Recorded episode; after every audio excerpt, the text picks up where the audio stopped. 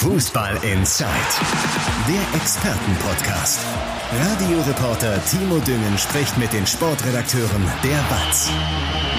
Ja, schönen Sonntag euch und man muss sagen, das ging relativ schnell. Am Donnerstag in unserer regulären Folge von Fußball Inside haben wir noch Bilanz gezogen. Ein Jahr Dimitrios Gramotzes auf Schalke und jetzt ist er schon wieder Geschichte auf Schalke, der Dimitrios Gramotzes. Nach dem 3 zu 4 gestern gegen Hansa Rostock hat Schalke sich vom Cheftrainer getrennt. Dazu auch noch Co-Trainer und Torwarttrainer müssen auch erstmal gehen. Und da müssen wir natürlich drüber reden. Deswegen haben wir gesagt, wir machen heute direkt eine Sonderfolge. Und da muss ich sagen, mehr Schalke-Kompetenz konnte ich mir gar nicht ins Boot holen heute. Denn virtuell bei mir sind einmal Watz-Reporter Andi Ernst und Sportchef Peter Müller. Tag, ihr zwei. Hallo, Hallo Timo. Ich muss zugeben, Männers, ich, ich war heute Morgen Brötchen holen und war dann ziemlich überrascht, als plötzlich auf meinem Handy die, die Nachricht von Schalke aufploppte, die, die Presseerklärung, dass man sich von Dimitrios Gramotzes getrennt hat überrascht, weil es zumindest nach außen hin nie so, so, so eine Äußerung gab von der Schalker Vereinsführung, also diese üblichen Floskeln, wir werden jetzt knallhart in die Analyse gehen, wo man schon immer weiß, okay, das sieht nicht allzu gut aus für den Trainer. Andererseits war ich dann auch nicht überrascht, weil es für mich ein nachvollziehbarer Schritt war. Wie habt ihr es empfunden, Peter?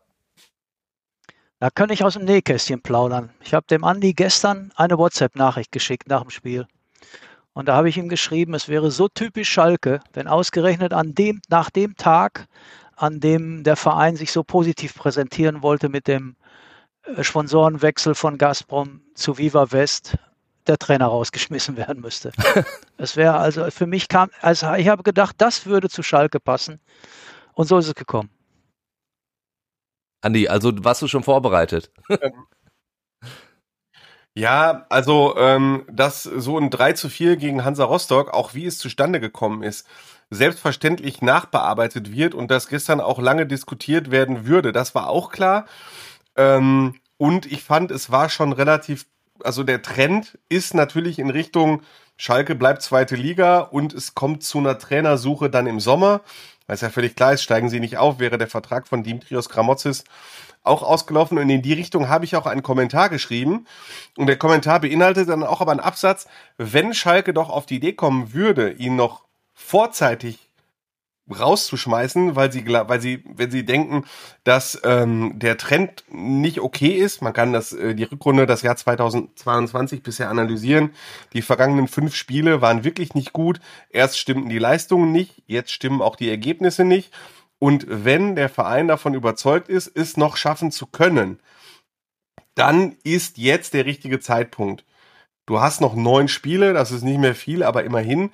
Der Rückstand beträgt, sollte Werder Bremen heute gewinnen. Stand jetzt führen sie noch mit 2 zu 1 gegen Dresden um jetzt neun Minuten nach drei. Das heißt, ja. Werder momentan ähm, auf Platz 1. Das heißt, das heißt, Werder auf Platz 1, dann sind es sechs Punkte bis zum Tabellendritten. Das ist viel, aber nicht so viel, wie es vor einem Jahr der Fall war, als Schalke noch viel mehr Rückstand hatte. Und Schalke hat noch Spiele gegen einige Mitkonkurrenten. Das heißt, wenn du im Kopf hast, wir können es noch schaffen, unser Kader ist gut genug, musst du es jetzt machen, dann hat der neue Mann eine Woche Zeit und spielt dann in Ingolstadt. Ein vermeintlich leichtes Spiel, aber Hansa Rostock war auch ein vermeintlich leichtes Spiel. So dass ich in meinem Kommentar allerdings die Conclusio gezogen habe, deutet sich alles an, dass das erst im Sommer passiert. Trainersuche im Sommer werden wohl in der zweiten Liga bleiben. Dass es jetzt doch heute Morgen so kommt, hat mich äh, jetzt nicht so überrascht wie dich, ähm, aber der Zeitpunkt war schon ungewöhnlich. Es ist natürlich klar, was die Vereinsführung damit bezwecken will. Du musst jetzt diese, diese allerletzte Patrone natürlich irgendwie abfeuern. Du musst ja nochmal einen Impuls setzen, denn wir haben die Tabellensituation jetzt gerade schon angesprochen. Diese sechs Punkte, das ist natürlich ein Brett. Aber äh, du hast jetzt keine Möglichkeit mehr, die, die Mannschaft neu aufzustellen, indem du noch Transfer tätigst. Das war jetzt mehr oder weniger die einzige Möglichkeit, denn, das muss man sagen, es wurde jetzt auch in dieser Presseerklärung sehr, sehr deutlich gemacht, dass, dass der Aufstieg ja wirklich eigentlich das Saisonziel ist. Ja klar, du hast Schalke muss ja alles versuchen. Es wäre ja, es wäre ja äh, fahrlässig, wenn Schalke jetzt im Endspurt nicht versuchen würde, alles rauszuhauen, was rauszuhauen ist. Es ist natürlich eine Phrase, aber die Wahrheit ist, unter Gramozis hast du ja genau das nicht mehr gesehen. das war ja eher so ein, so eine, das waren ja Verzweiflungstaten da gestern auf dem, auf dem Sportplatz. Ohne, stellt euch mal diese Mannschaft ohne Simon Terodde vor. Ja, dann, dann wäre nicht allzu viel gewesen. das muss man so sagen. Ja, also ähm, das stimmt. Äh, und ich kann das wirklich nur noch mal betonen, was ich gerade gesagt habe. Ähm, es ging zuletzt einfach bergab. Man hatte zwischendurch, ich habe das äh, dann auch nochmal so formuliert, nach dem 5 zu 0 in Aue, das war am 22. Januar, da war Schalke gefühlt der, der Aufstiegshoffnung so nah wie selten zuvor, weil bis dahin ging es relativ steil berg, ging es bergauf. Es war eine keine super Entwicklung zu sehen, aber es war eine Entwicklung zu sehen. Schalke war nah dran an den ersten drei Plätzen. Die Entscheidungen des Trainers fingen an zu greifen. Äh, du hattest einen tollen Neuzugang auf der rechten Seite. Da war die Stimmungslage wirklich gut. Seit diesem Tag geht's aber bergab und das zu einer Zeit, in der Dimitrios Gramotzis so viele Spieler zur Verfügung stehen jede Woche, dass er immer zwei, drei oder vier Leute auf die Tribüne setzen muss. Und der Kader, wenn man ihn durchgeht, ist so schlecht nicht besetzt. Er ist vielleicht nicht so gut wie zum Beispiel der von Werder Bremen, aber er ist halt so schlecht nicht besetzt. Und äh, dafür, wenn man jetzt sich die Spiele anguckt, das Spiel in Düsseldorf, das 1 zu 2 war eine der schlechtesten Saisonleistungen. 3 zu 4 gegen Hansa Rostock, da muss man nur das Ergebnis nennen. 1 zu 1 in Karlsruhe, das hätte auch äh, durch eine unterirdische erste Halbzeit verloren gehen können. Und die beiden Siege, das waren, Timo, du warst, glaube ich, auch im Stadion, Spiele ja. gegen Paderborn 2 zu 0 und Regensburg 2 zu 1, die auch beide hätten verloren gehen können. Absolut. Und das meinte der Vorstand, äh, Peter Knäbel und Sportdirektor, wenn sie in der Pressemitteilung davon gesprochen haben, äh, dass die Konstanz in diesem Jahr abhanden gekommen ist. Und das zu einer Zeit, in der viele Spieler zur Verfügung standen. Und dann sind wir noch beim letzten Punkt. Ähm, es wurde Dimitrios Gramotzis ja immer vorgeworfen, dass Schalke nur eine Idee hat. Äh, das hat er gestern auf meine Nachfrage ähm, zurückgewiesen, dass er die Kritik nicht gerechtfertigt oder Wortlaut war übertrieben findet. Aber Gestern sind alle drei Tore nach eben dieser einen Spielart ich, gefallen. Ich wollte es gerade sagen, Schalke, sie ist ja gestern Schalke aufgegangen eigentlich. Flanke genau, von links, ja. Kopfball, Terodde, Tor. Aber was so, machst du, wenn die, die Abwehr nicht zweitligareif ist im, im gestrigen Spiel? Das einzig, Gute am, das einzig Gute am gestrigen Spiel war, dass diese, dieser Spielzug, dieser ja. eine, den Schalke kann, funktioniert auch, wenn Thomas Ovian nicht dabei ist. Ja. Man hat den Ball im Zentrum, man verlagert auf die linke Seite, Ball kommt in die Mitte und da steht dann Terodde und versucht, ihn reinzuhauen, was dann häufig auch funktioniert. So, ähm, Gramozzi sagt, äh, aber was wollt ihr alle von mir? Wir haben einen Spielzug, der funktioniert. Soll ich jetzt einfach nur einen anderen Spielzug einüben, damit alle sagen können, guck mal hier, die Schalke können doch noch was anderes. Also er fand die Kritik an dieser Eindimensionalität etwas äh, ungerecht, aber es stimmt halt schon, dass äh, diese Mannschaft in ihren offensiven Möglichkeiten sehr limitiert ist, sehr äh, auf Simon Terodde ausgelegt, äh, dass er irgendwann mal, dass die Flanken von außen reinkommen. Durchs Zentrum kommt wenig, die Abwehrschwächen sind eklatant. Ja. Wirklich eklatant gewesen. Und das ich fand, ja, pardon. Ja, nee, pardon, ich dachte, du wärst. Nein, nein, und äh, ich möchte das nochmal, ich glaube, ich habe das Donnerstag schon mal gesagt, wenn du Schalke mit den anderen Aufstiegskandidaten vergleichst, du hast Werder Bremen, die ziehen einfach mal konstant neun Spiele durch oder zehn Spiele mit neun Siegen und einem Unentschieden, mit einem riesen Selbstvertrauen. Du hast St. Pauli, die einen wunderbaren Fußball spielen. Das ist wirklich toll anzugucken. Mannschaft mit dem größten Spielwitz. Du hast Darmstadt, die überzeugen mit einer, mit der besten Offensive und mit einem richtig starken Willen und die haben wirklich Kraft, die drehen halt mal 0 zu 2 um gegen Heidenheim und Innerhalb von fünf Minuten, ja. Innerhalb von fünf Minuten und du hast den HSV, der sowieso einen sehr individuellen Spielstil hat. Und Schalke, wofür steht Schalke? Schalke steht für Fl Ball nach außen, Flanke, Terror, Tor. Das ist das, wofür Schalke aktuell steht. Was ich am erschreckendsten fand gestern waren, äh, war nicht nur, wie langsam ähm, die Rückwärtsbewegung war, dass es auch da zu sehen war, dass hinten in, im Abwehrzentrum leider auch bei dem Dauerpatienten Salif Sané zu sehen war, wie langsam er war, sondern auch die gedankliche äh, Langsamkeit dieser Mannschaft. Also eine Umschaltbewegung in beide Richtungen muss zuerst im Kopf stattfinden. Du musst erkennen, wann jetzt, jetzt ist Umschaltzeit. Und das, das, da darfst du keine Zeit verlieren, wenn du da zwei Sekunden überlegen musst, sondern du musst es als Mannschaft sofort erkennen. Deshalb weigere ich mich auch zu schreiben oder zu sagen, dass es nur die Abwehr betrifft. Aus meiner Sicht, aus meiner Sicht ist das ein Moment, den die ganze Mannschaft erkennen muss, wenn du nach einer eigenen Ecke dermaßen in Schwierigkeiten gerätst, mit einem guten Pass hinten raus. Und dann, äh, das kannst du, du musst, die, du musst da besser stehen. Gramozis hat gesagt, genau darauf haben wir die Mannschaft hingewiesen. Na, dann stellt sich mir die Frage, hat die Mannschaft nicht zugehört oder hat er sie nicht richtig hingewiesen? Also es ist also, da muss eine, eine, ein Team natürlich top stehen. Und wenn er da sagt, wir müssen die Restverteidigung besser stellen, dann gut, dann fängt es mal damit an, dass er zwei recht langsame Innenverteidiger aufstellt. Da gebe ich Peter ganz genau recht. Das ist auch das, was äh, Gramozis hätte skeptischer machen können. Im Gegensatz zu den ersten zwei Dritteln der Saison hat er zuletzt zwei, dreimal davon gesprochen, dass es der Mannschaft nicht mehr gelungen ist, zuzupacken. So, die Mannschaft war da, war aber dann doch nicht dran. Das war in Düsseldorf so und gestern auch. Äh, und wenn eine Mannschaft, die das vorher gemacht hat, auf einmal nicht mehr richtig in die Zweikämpfe kommt, eine Mannschaft, die vorher die Zweikampfstärkste war und dann nicht mehr, das Wort Restverteidigung. Ich bin ja bei jeder Pressekonferenz dabei und auch bei jeder Mix und der hat das Wort Restverteidigung kommt immer vor. Ein Jahr lang hat er immer das Wort Restverteidigung erwähnt und jetzt auf einmal funktioniert das nicht mehr. Was vorher gut funktioniert hat, worauf er sehr viel Wert gelegt hat im Training und äh, da kann man dann schon die Frage wiederholen, die Peter gerade gestellt hat. Haben Sie ihm einfach nicht mehr zugehört? Ja. Woran ist dann Gramozis letzten Endes gescheitert? Äh, eben ja, das war keine, ja, das, das haben wir ja im Grunde, im Grunde gesehen. Du hast in diesem einen Spiel alles gesehen, woran es Schalke äh, mangelt, um auf den ersten drei Plätzen zu stehen. Und gescheitert ist er daran, dass er im Grunde keine Vorwärtsentwicklung mehr gefördern konnte. So, das ist also eigentlich konntest du nicht mehr. Du hast die in dieser Mannschaft, er, also was man ihm echt hoch anrechnen muss, das darf man nicht vergessen.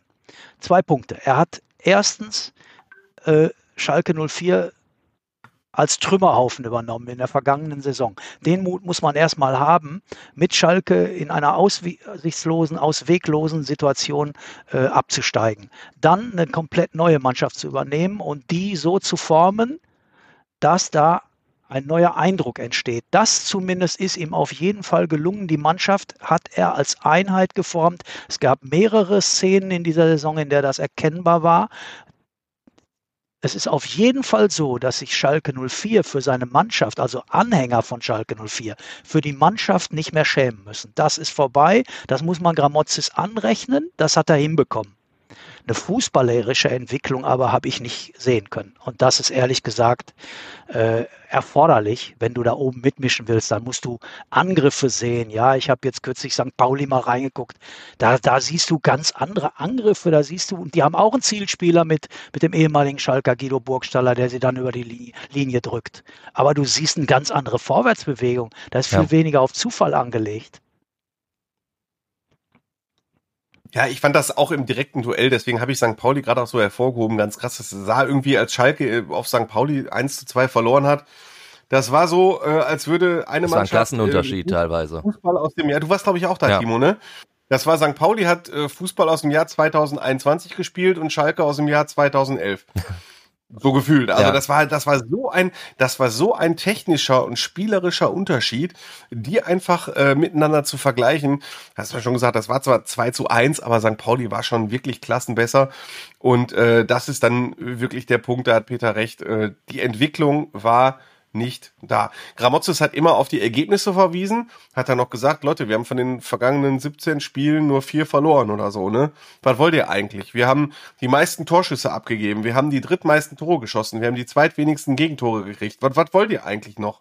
So, ne? So hat er immer argumentiert, aber ähm, die Zahlen sind das eine und die spielerische Entwicklung auf dem Platz, die man sieht, werden die einzelnen Spieler besser das ist das andere. Und da war es am Schluss wirklich ein bisschen fragwürdig. Aber das, äh, was ich auch noch ergänzen möchte zu Peter, es stimmt wirklich, dass im Verein schon anerkannt wird, in was für einer schwierigen Situation Gramozis gekommen ist und äh, dass er versucht hat, den Laden mit flott zu machen. Und ich kann mich an die ein oder andere Diskussion im Sommer äh, erinnern, Sommer 2021, in der ich dann auch mal ähm, die Frage beantworten musste, glaubst du nicht, dass Schalke noch weiter abrutscht? Meinst du nicht, die kommen vielleicht doch nochmal in Abschießgefahr? Und immerhin, das hat er wirklich hingekriegt. Schalke ist äh, am 25. Spieltag sechs Punkte vom äh, zweiten Platz weg. Also äh, das ist dann auch nicht so schlimm, aber es hätte alles noch viel besser sein können. Ja, er ist natürlich, das hatten wir auch oft gesagt, mit diesem Rucksack der letzten Saison ja schon noch ein bisschen reingegangen. Ne? Der Abstieg, äh, da haben wir auch gesagt, da, da konnte er im Endeffekt nichts mehr dran ändern, aber trotzdem diesen, diesen Rucksackabstieg hat er ja auch noch mit reingenommen. Meint ihr, wenn das nicht der Fall gewesen wäre, also hätte es einen Trainer einen ganz neuen zu Beginn der Saison gegeben, würde der in der jetzigen Situation dann noch Trainer sein? Rein hypothetisch? Also sagen wir mal, Gramotzes hätte erst im Sommer Schalke übernommen. Oder würdet ihr sagen, aufgrund dieser Entwicklung, die es jetzt gegeben hat, wäre es auch so dann nicht anders möglich ja, gewesen? Wäre, wäre auch so nicht anders möglich gewesen. Wenn Gramotzes am ersten Spieltag Schalke übernommen hätte erst. Also ich glaube, da spielte jetzt der Rucksack der vergangenen Saison gar nicht mehr die große Rolle. Da war die Frage, kriegt er das im Sommer hin? So, und da würde ich mal sagen, das hat er hingekriegt, aber ab dann. Also jetzt im Endspurt, den hättest du nicht mehr mit Gramotzes gehen dürfen. Ja. War vielleicht schon sogar, war vielleicht sogar schon ein bisschen zu spät. Es ist aber wirklich ein Signal der sportlichen Leitung, auch an die Mannschaft. Wir glauben noch an den Aufstieg. Wir glauben daran und wechseln jetzt den ja, Trainer. Aber was bleibt ihnen denn anderes übrig? Also äh, ja, natürlich ist das ein Signal und wir glauben. Ich glaube mehr, dass mehr Hoffen ist als Glauben. Also äh, wenn du wenn du ein bisschen was vom Fußball verstehst, dann hast du ja auch die Defizite gesehen. Also ich sehe da schon noch ein paar Probleme. Äh, ja, richtig ist, jetzt hat Schalke nichts mehr zu verlieren. Jetzt hat Schalke, kann Schalke Vollgas-Fußball spielen. Äh, jetzt sind, ob du jetzt mit sechs Punkten Rückstand am Schluss auf Platz drei bist oder auch mit neun Punkten, ist egal. Äh, du musst versuchen, dass du diesen, äh, die Aufstiegsränge noch erreichst, mit allen Mitteln. So, und dazu brauchst du jetzt jemanden, der das kann, der eine Mannschaft pushen kann. Äh, früher gab es diesen Begriff des Feuerwehrmannes. Das waren meistens äh, Leute, die die eine Mannschaft vor dem Abstieg retten konnten, ja, Mannschaften, die vorher nicht genügend gekämpft haben oder so. Jetzt geht es aber in die andere Richtung. Da kommen dann auch nicht so ganz viele in Frage, die, äh, die ein Händchen dafür hätten. Natürlich fällt da sofort der Name Friedhelm Funkel. Man denkt äh, daran an ihn als, als Aufstiegstrainer, als aufstiegserfahrenen Trainer. Dem ist zumindest mal zuzutrauen, dass er relativ zügig in so eine Mannschaft hineinblicken kann. Für Hochgeschwindigkeitsfußball mit Wahnsinnspressing und, und Volldampf und so ist er jetzt auch nicht bekannt ja, ist alles nicht so einfach. Es ist alles nicht so einfach. Be bevor wir darüber nachdenken, wer jetzt Gramotzes beerben könnte, würde ich einmal auf das eingehen, Peter, was du gesagt hast, dass es vielleicht schon der, der Zeitpunkt schon ein bisschen spät war, sich von Gramotzes zu trennen. Und Andy hat ja auch heute auf seinem Twitter-Account ein paar Fragen gestellt, hat euch dazu aufgerufen, uns äh, Fragen zu stellen. Und da würde ich eine äh, von Strommi dann aufnehmen wollen ob es schon vorher oder wenn ja, wie lange es intern schon Zweifel an Dimitrios Gamotzes gegeben hat und ob äh, zum Beispiel unzufriedene Spieler wie Dominik Drexler oder Danny Latzer da jetzt bei dieser Trennung von Gramotzes eine Rolle gespielt haben. Also ich würde äh, nicht so weit gehen, dass äh, die Spieler jetzt den Trainer gestürzt haben. Das wäre eindeutig zu viel äh, zu viel des Guten. Ähm, vielleicht, äh, um die Fragen nacheinander zu beantworten. Erstens, äh, das, was ich schon sagen kann, ist, äh, dass so die hundertprozentige Einigkeit äh, oder die hundertprozentige Überzeugung bei, von Dimitrios Gramotzis bei Ruven Schröder zum Beispiel nie da war. Das habe ich aber in den vergangenen Podcast-Folgen äh, auch schon mal gesagt. Also dieses letzte Quäntchen Vertrauen hat immer gefehlt. Äh, Aber nur bei Rufen Schröder, nicht bei Peter Knebel. Nein, Peter, Knebel hat, Gra Peter Knebel hat Gramozis geholt und deshalb genau.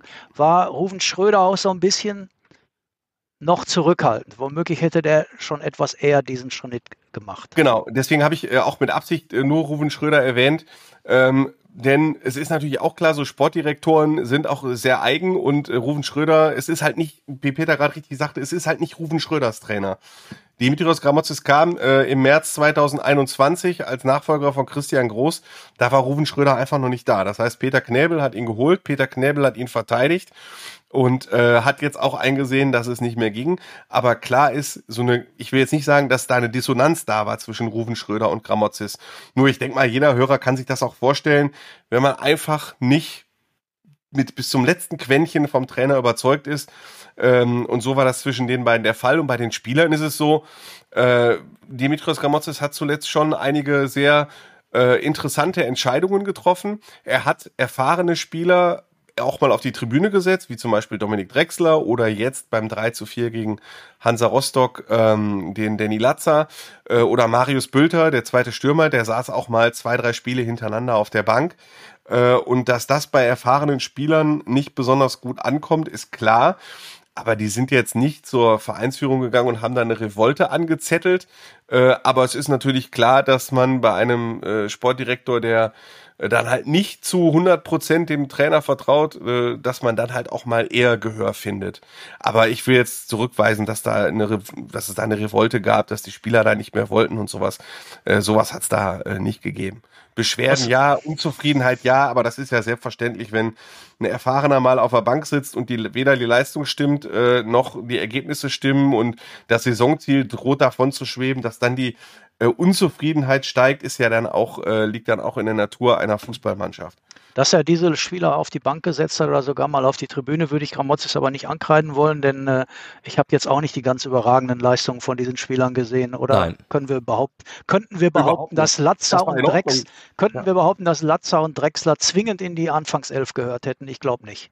Nein, Nein, überhaupt nicht. Also das, äh, das habe ich auch jeweils äh, total gut verstanden. Bei Bülter kann man auch drüber diskutieren, ob äh, er wirklich ein Kandidat für die Bank ist, weil zwischen Bülter und Terodde, das funktioniert da eigentlich schon immer ganz gut. Aber Drexler und Latzer haben bisher in dieser Saison zu keiner äh, Zeit so richtig gezeigt, dass sie äh, 100 Prozent äh, einen Stammplatz einfordern könnten würde ich zu 100 Prozent so unterschreiben. Dann lasst uns mal äh, so ein bisschen ja schauen, wer denn auf Schalke jetzt der neue Mann an der Seitenlinie sein könnte. Bevor wir das aber machen, müssen wir erstmal überlegen, was für eine Art Trainer brauchst du. Brauchst du jetzt eben einen, der äh, jetzt bis zum Saisonende ist und dann irgendwie vielleicht noch den ja. Aufstieg gewuppt kriegt? Oder suchst du jetzt schon einen, der längerfristig was aufbaut, Peter? Wenn du jetzt einen hast, den du sowieso für die nächste Saison im Auge hattest und der jetzt auf dem Markt wäre, dann könnte man den holen. Man könnte aber auch gut überlegen, ob man den vielleicht verbrennt, weil er den Aufstieg nicht schafft. Richtig. Das ist das eine. Das, ja. das zweite ist, was, wer sollte das sein? den Schalke sowieso in der nächsten Saison holen wollte, der jetzt aber noch nicht unter Vertrag steht, den man jetzt sofort kriegen kann. Wer sollte das sein? Also ich kann mir zurzeit gut vorstellen, dass Schalke perspektivisch denkt, dass Schalke den Mann, einen Mann holen wird, der zielgerichtet die Mannschaft für neun Spiele versucht zu pushen und dass danach jemand kommen soll, dem man etwas, eine längerfristige äh, Perspektive zuordnet. Ich kann mir nicht vorstellen, dass jemand jetzt geholt wird, der ja von dem man von, also dass sie jetzt äh, schon wieder eine schnelle Lösung holen, von der sie hoffen, dass sie sich als langfristig erweist. Das glaube ich nicht. Also so ja, so wie Gramozis. Ja. Andi? Das glaube ich nicht. Ich kann, ich kann. Ja, es gibt halt viele Möglichkeiten und ähm, ja, es gibt entweder den Typen wirklich, wie Peter das sagte, Gramozis war ja zum Zeitpunkt, als er kam vor einem Jahr, ein recht junger Trainer, hatte bisher erst eine Profistation vorher, ähm, sodass äh, man ihn schon eher mit der Perspektive zweite Bundesliga geholt hat. Der Klassenerhalt war ja recht unwahrscheinlich. Ähm, ja, was macht man jetzt? Holt man einen ganz erfahrenen Trainer, ne, wie, wie der Name Friedhelm Funkel fiel ja gerade schon. Äh, das wäre dann so einer wie Funkel, der schon ein paar Mal aufgestiegen ist, der die zweite Liga kennt, so einer wie Uwe Neuhaus, der auch schon den Aufstieg geschafft hat mit äh, Arminia Bielefeld und auch schon Bruno Labbadia. Bruno Labbadia. Bruno Labbadia. Die zweite Liga. Bruno Labbadia muss man dazu sagen, als Peter Knebel in Hamburg äh, tätig war, war Bruno, war Bruno Labbadia seine einzige Trainerverpflichtung und ich habe mir mal die Pressekonferenz angeguckt, die er damals gehalten hat. Äh, da sagte Peter Knebel so Sätze wie, ja, der Bruno kann kurzfristig emotionalisieren, äh, der Bruno kann eine Mannschaft stabilisieren. Das sind jetzt halt alles Begriffe, die auch auf die aktuelle Situation zutreffen könnten. Aber ist Bruno Labbadia jetzt die langfristige Lösung, wenn das im Sommer nicht funktioniert mit dem Aufstieg? Auch Fragezeichen. Auf der anderen Seite vertraust du in dieser Situation ähm, Schalke 04 einem eher unerfahrenen Trainer an, der wie Dimitrios Gramotzis bisher erst eine Profistation hatte oder gar noch gar keine. Das wäre natürlich auch ein Risiko. Also schon schwierig. Ich für mich bin relativ unentschlossen, muss ich sagen. Also ich habe meine Meinungsbildung, das darf ich ja hier auch mal gerne zugeben, noch nicht ja. so ganz abgeschlossen. Es hängt natürlich auch viel mit Verfügbarkeiten zusammen, weil die Zeiten, in denen sich der FC Schalke 04 einen Trainer leisten konnte, der zwei Jahre zuvor die Champions League gewonnen hat, die sind halt nun mal auch vorbei. Ne? Ja, der, das sind ja letzte Woche noch. hat natürlich ja. auch finanzielle Begrenzungen. Das darf man bei dem ganzen Wunschdenken nicht vergessen. Es, es gibt ja äh, seit vergangener Woche auch zwei neue Trainer auf dem Markt. Ähm, und das sind Markus Gistol und Daniel Farke, die beide ihre Engagements in Russland beendet haben. Ja. Äh, sollte Schalke äh, vorher schon einen Plan gehabt haben, so könnte man zumindest mal überlegen, ob die auch in Frage kämen, weil die jetzt dazugekommen sind. Man kriegt ja vielleicht auch nicht immer gleich den Mann, den man haben möchte. Ich halte die allerdings eher für Außenseiter und bei Markus Gistol hätte ich auch so meine Bedenken, ob das der richtige wäre. Ich könnte mir da auch, wenn dann eher Farke vorstellen als, als Gistol. Tatsächlich. Aber ich, ich bin da bei Peter, ich, ich glaube nicht, dass das die, die Favoriten sind. Andi, du wolltest aber was sagen. Ja, ähm, man kann auch da, also ich kann mir auch vorstellen, dass Ruven Schröder schon längst seinen Plan in der Schublade hat. Also gerade Ruven Schröder, so wie wir ihn bisher kennengelernt haben, der ist nicht unvorbereitet. Das ist ein Mann, der 45 Transferbewegungen innerhalb von äh, acht Wochen gewuppt hat. Äh, und der hat immer einen Plan B oder einen Plan C. Und ich gehe mal nicht davon aus, dass er heute äh, die Trennung von Dimitrios Gramotzis verkündet und äh, eine Stunde später erst anfängt, Nachfolger zu suchen. Also der wird schon was aus der Tasche ziehen. Der Verein selber hat kommuniziert, dass am Montag äh, über den über das weitere Vorgehen informiert wird. Ja. Und deswegen ist davon auszugehen, dass möglicherweise am Montag schon äh, die Nachfolge bekannt gegeben wird. Es ist ja auch der Co-Trainer Sven Piepenbrock ähm, freigestellt worden. Ähm, und äh, da kann man recht optimistisch sein, dass der da schon seinen Plan in der Hinterhand hat. Aber der ewige Co-Trainer Mike Büskens ist ja noch da und ähm, man könnte ja auf den Gedanken kommen, den jetzt eine Übergangszeit machen zu lassen, aber ich glaube, der will es gar nicht.